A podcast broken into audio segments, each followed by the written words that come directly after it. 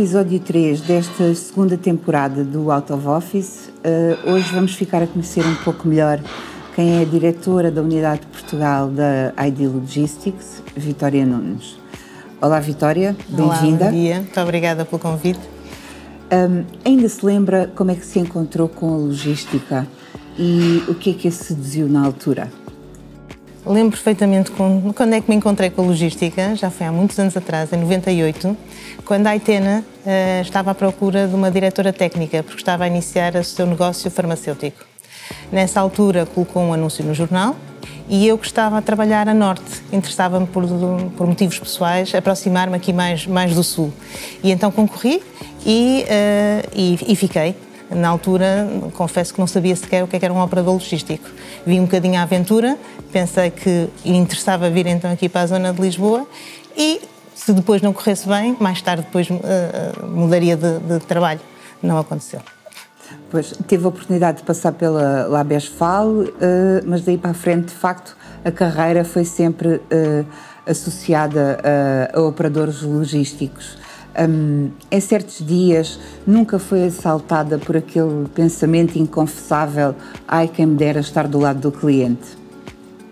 Uh, não. Do lado do cliente, não. Às vezes assalta-me o, o, o, desejo de ter um, um emprego das nove às seis. Às vezes aqueles empregos certinhos, que nós sabemos com o que contamos, temos horas de entrada, temos horas de saída e que quando saímos para casa, que não levamos connosco os problemas e que não estamos permanentemente a pensar naquilo que, que está a acontecer, porque estamos longe fisicamente, mas na realidade sabemos o que é que está a passar. Ou queremos estar sempre em cima do acontecimento. Às vezes, sim, tenho esse desejo de ter alguma, algum emprego ou ter uma atividade que de alguma forma conseguisse fazer o corte e dizer: pronto, agora estou em casa e não estou a pensar naquilo que está a passar. Mas do lado do cliente, honestamente, não. Eles também têm uma vida complicada. o supply chain é sempre complicado. Os nossos clientes também são supply chain, portanto, de qualquer das maneiras, podem não ter a parte física, às vezes, da operação, mas de qualquer das maneiras também. A vida não é fácil. Uh, e normalmente, uh, quando alguém diz que trabalha em logística, do outro lado uh, vemos sempre reações estranhas e, e olhares de, de espanto. já viveu alguma história desse género engraçada ou curiosa e que vale a pena partilhar? Assim, muito engraçado, não. Uh, o que acontece muitas vezes é que tenho que explicar o que é que é logística. Ou seja, às vezes digo que trabalho na área da logística e a pergunta seguinte é: uh, mas exatamente faz o quê? E então aí tento explicar que trabalhamos em armazéns e, com, e transportamos os produtos e basicamente fazemos o abastecimento àquilo que são os supermercados ou às farmácias. E portanto acabo por ter às vezes que explicar. Mais complicado que isso foi explicar aos meus filhos quando eles eram pequenos e me perguntavam o que é que eu fazia. Aí sim, aí tem sido foi complicado é, explicar-lhes porque eles traziam da escola muitas vezes, ah, foi lá a mãe do, um colega uh, e é advogada. Foi lá e é cabeleireira. E é médico. E quando me perguntavam, e tu és o quê? Uh, pronto, era difícil realmente conseguir explicar-lhe, mais do que propriamente assim alguma reação uh, muito curiosa de algum adulto. Uh, no caso da Vitória, não se aplica aquela máxima: uh, não voltes a um sítio onde já foste feliz. Um, como é que foi o voltar a uma casa que já conhecia, embora agora com mais responsabilidades? Foi é, é um desafio, é um desafio. É uma casa que conheço do ponto de vista físico, portanto traz-me conforto do ponto de vista de conhecer o, o local e, e, quando é um operador logístico é importante também conhecer bem uh, uh, o potencial das instalações e, e conhecer bem uh, o espaço físico e, e, também o, o, conforto de rever e voltar a trabalhar com uma série de pessoas com quem trabalhei muitos anos e, portanto, neste momento já conheço há mais de 20 anos e, portanto, traz esse conforto, esses dois confortos. Por outro lado, a casa para onde eu voltei não é a mesma de onde eu saí e, portanto, traz o desafio de me adaptar.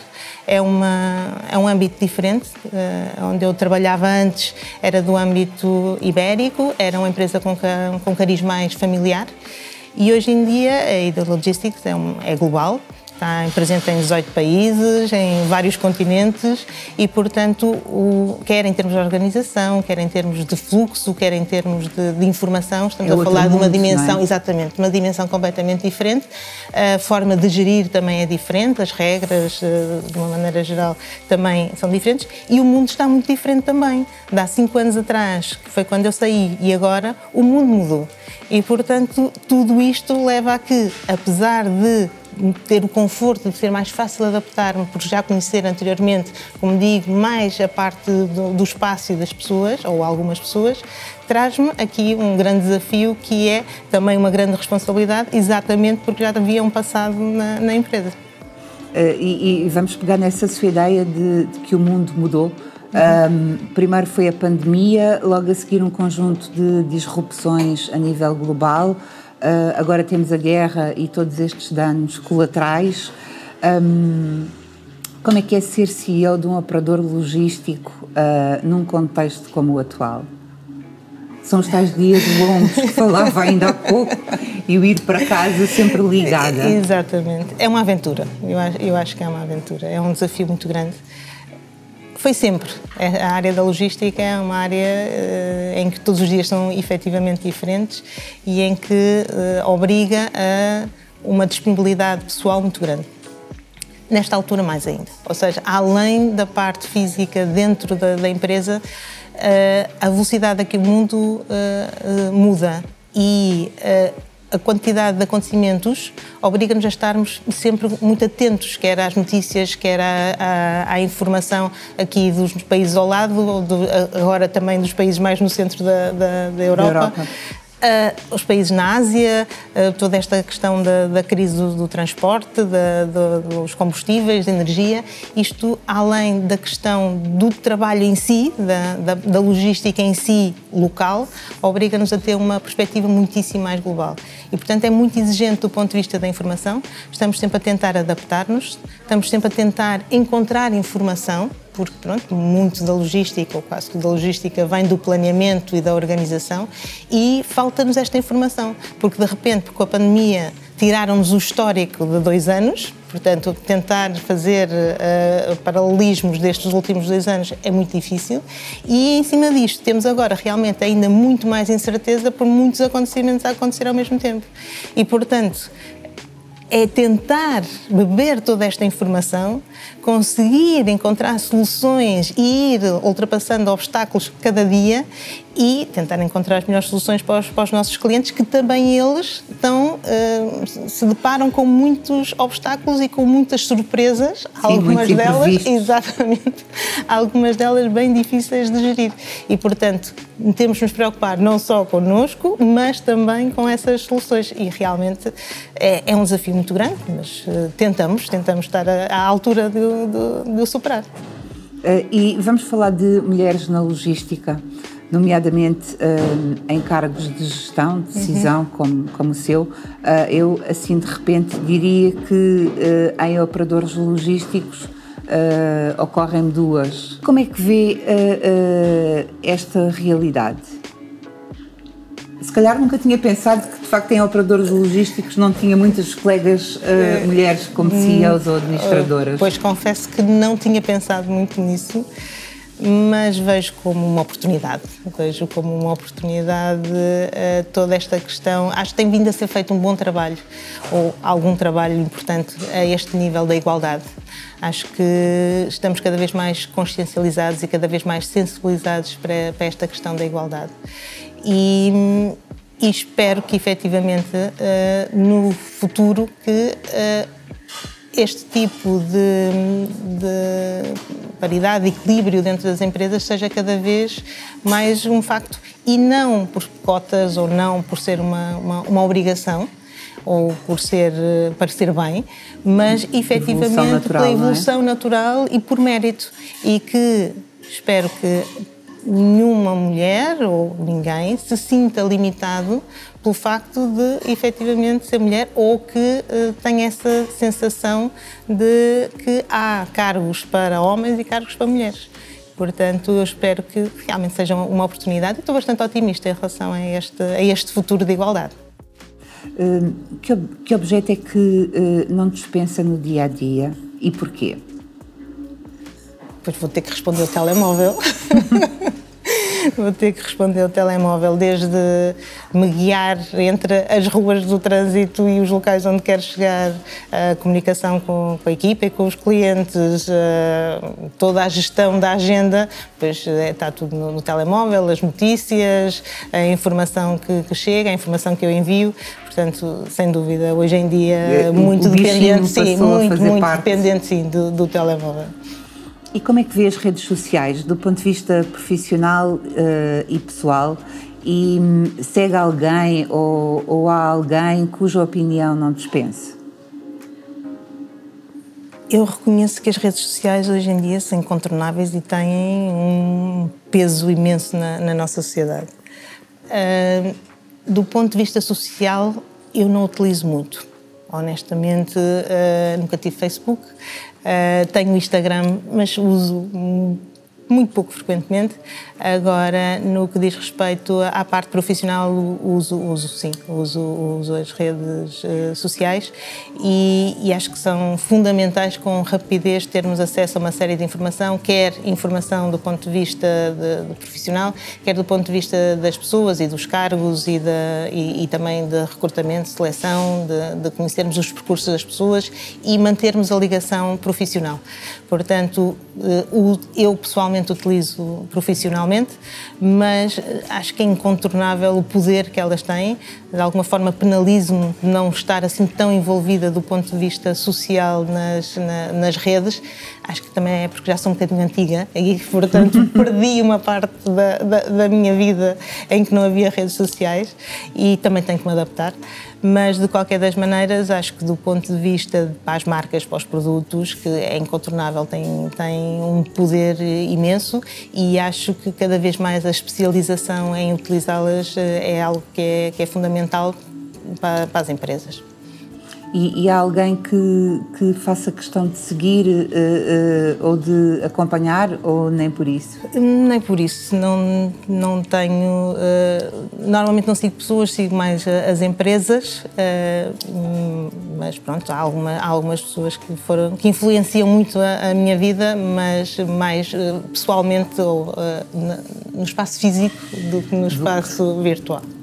Uh, e que hábito, hábito ou, ou, ou, mania sua gostava de poder mudar?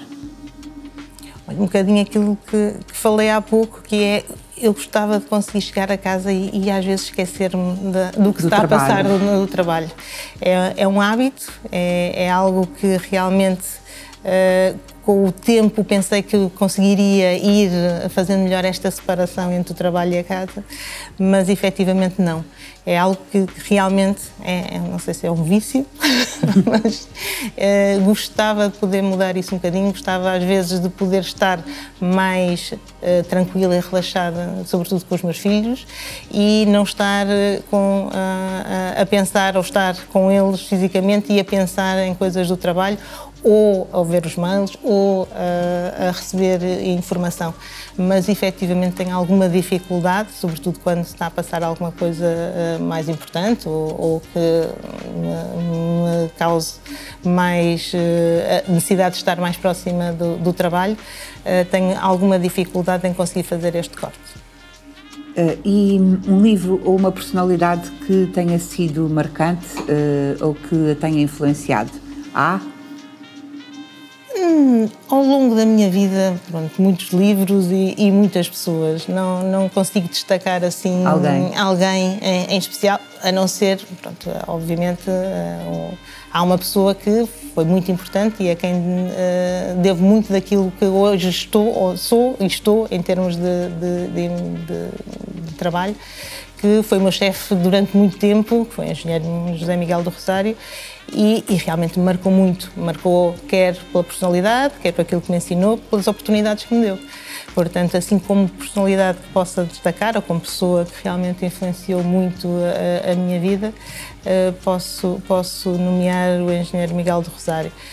Uh, de resto, livros sim, em diferentes áreas uh, da, vida, em momentos diferentes, alguns mais técnicos, outros mais pessoais, mas não posso assim dizer que haja um que tenha efetivamente marcado muito. Uh, e ser CEO de um operador logístico é? É, é, é uma aventura. É uma aventura e um grande desafio. Cada vez mais, sim, não é? Sim, e uma grande responsabilidade. E uma grande responsabilidade. Uh, Encontrou-se com a logística e, e, o resultado está à vista, uh, mas em pequena, o que é que a Vitória sonhava ser quando fosse grande? Eu sonhava ser cientista. Foi... E ainda foi para a farmácia, não é? Exatamente. E foi exatamente por, por querer ser cientista, querer ser investigadora, que fui para a farmácia e, e efetivamente no início da minha vida, ainda a estudar, havia na minha faculdade no Porto, havia um, um núcleo de iniciação à investigação. E eu no último ano inscrevi-me e, portanto, além de estudar, estive a fazer investigação e ainda fiz alguma investigação durante uns meses a seguir a, a, a terminar o curso. Depois pensei que se calhar investigação pura e dura realmente não seria bem, bem aquilo que eu estava a pensar, era um trabalho um bocadinho rotineiro, mais rotineiro do que eu imaginava. E, e, portanto tentei ir para o mais próximo disso que foi então na Labesfaldo no controle de qualidade, ou seja, que misturava um bocadinho essa parte de investigação e de laboratório com uma parte já mais dentro de uma empresa e de gestão. E, e gostei bastante. Depois a, a, a questão pessoal trouxe-me então a, a, Lisboa e aqui a, esta, a este bichinho da logística e a partir daí pronto acabou-se a investigação e, e, os laboratórios e fiquei-me pela logística porque realmente descobri que gosto mesmo muito. Uh, um sonho que ainda queria uh, concretizar? Há um que eu não sei que efetivamente se vai ser democratizado a tempo de eu poder concretizar. Eu gostava muito de ver a Terra a partir do espaço. Era é uma coisa que eu desde pequena gostava. Gostava muito de ir à Lua, gostava muito de, de, de sair aqui da Terra e admirar a Terra visto do outro lado. Não podendo concretizá-lo, duvido que seja possível no meu tempo útil, uh, diria que gostava de concretizar, que ainda não fiz e gostava muito, uma viagem de balão de ar quente. Esse é mais fácil. É mais fácil, é? eu penso que este consigo concretizar. um, chegamos ao fim eh, contar a história de uma pessoa também é informação, mas é sobretudo um ato de generosidade da parte de quem partilha. Uh, muito obrigada, Vitória. Obrigada eu pelo convite. Uh, quanto a si, continuo ligado. Estas conversas são uma excelente forma de saber mais sobre temas e pessoas que lhe interessam. Para continuar a acompanhar estas conversas pessoais e transmissíveis, subscreva o nosso canal no YouTube ou siga-nos nas redes sociais. Uh, o Out of Office está também disponível em podcast. Vejam no nosso site como subscrever.